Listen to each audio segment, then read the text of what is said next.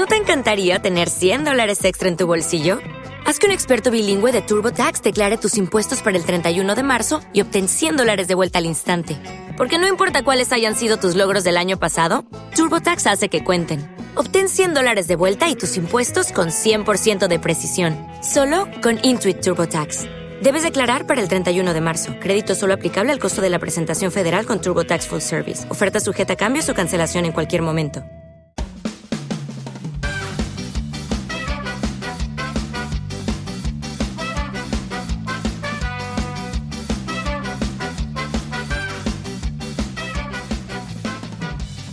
Hola, esto es la ciencia de jaun.com.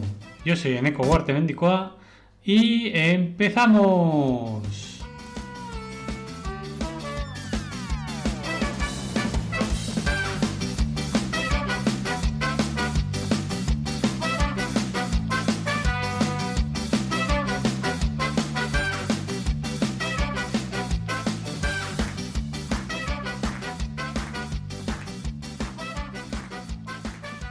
Buenos días, lingüistas. Y es que tal día como hoy, 3 de agosto de 1713, en Madrid, España, se inicia el registro del primer libro de actas de la Real Academia de Española, con la noticia de la celebración de la primera sesión de trabajo de la nueva Corporación Lingüística, efectuada el 6 de julio en la propia casa de su fundador, Juan Manuel Fernández Pacheco. Juan Manuel Fernández Pacheco y Zúñiga duque de Escalona y marqués de Villena, nació en Marcilla, Navarra, el 7 de septiembre de 1650 y fue un aristócrata, político y académico español que fundó la Real Academia Española. Juan Manuel Fernández Pacheco, gracias a la, ascensión de labores cortesanas, pudo consagrarse a fundar en 1713 la Real Academia Española, la RAE, la imitación de la Academia Francesa y la de Florencia, junto con varios ilustrados, nobles, clérigos y algunos altos funcionarios, que se reunían de tertulia en su casa de la Plaza de, las Descartas tras una propuesta que le formuló el rey Felipe V. Encargado de la organización inicial de la RAE, promovió la publicación del primer diccionario, así como la elaboración del plan de trabajo del Diccionario de Autoridades, cuyo primer tomo no llegó a haber, no, llegó a haber publicado el mismo. Su trabajo organizativo fue tan eficaz que el Diccionario de Autoridades fue durante mucho tiempo la verdadera obra maestra de esta institución. La Real Academia Española, la RAE, es la institución real oficial de España con la misión de garantizar la estabilidad del idioma español.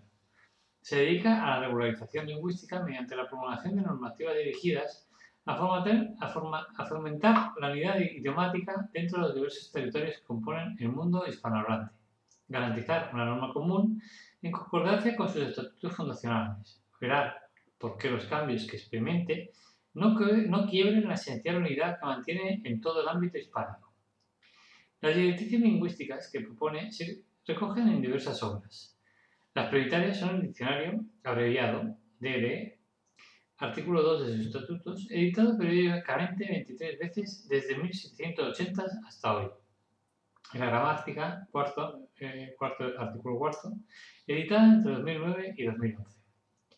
Como policía final comentar que Juan Manuel Fernández Pac llegó a reunir una importante biblioteca formada por 6.997 volúmenes impresos y 172 manuscritos que pasó a sus herederos pero se dispersó en el siglo XIX.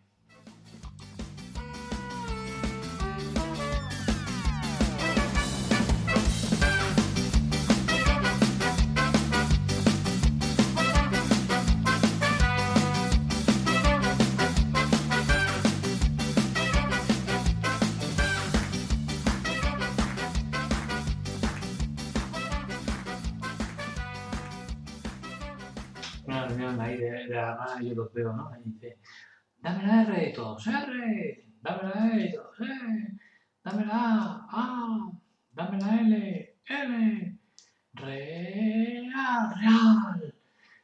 Y se, queda así pensando y dice, bueno, ¿qué te parece? No sé, ¿qué estáis haciendo? Dice, es, es mi presentación para la primera reunión. ¿De la Academia Real Española? Sí. Ah, ¿no te parece emocionante? Dice, me parece muy poco serio. Ah, y muy poco académico. Oh, vamos, que me parece una tontería, vaya.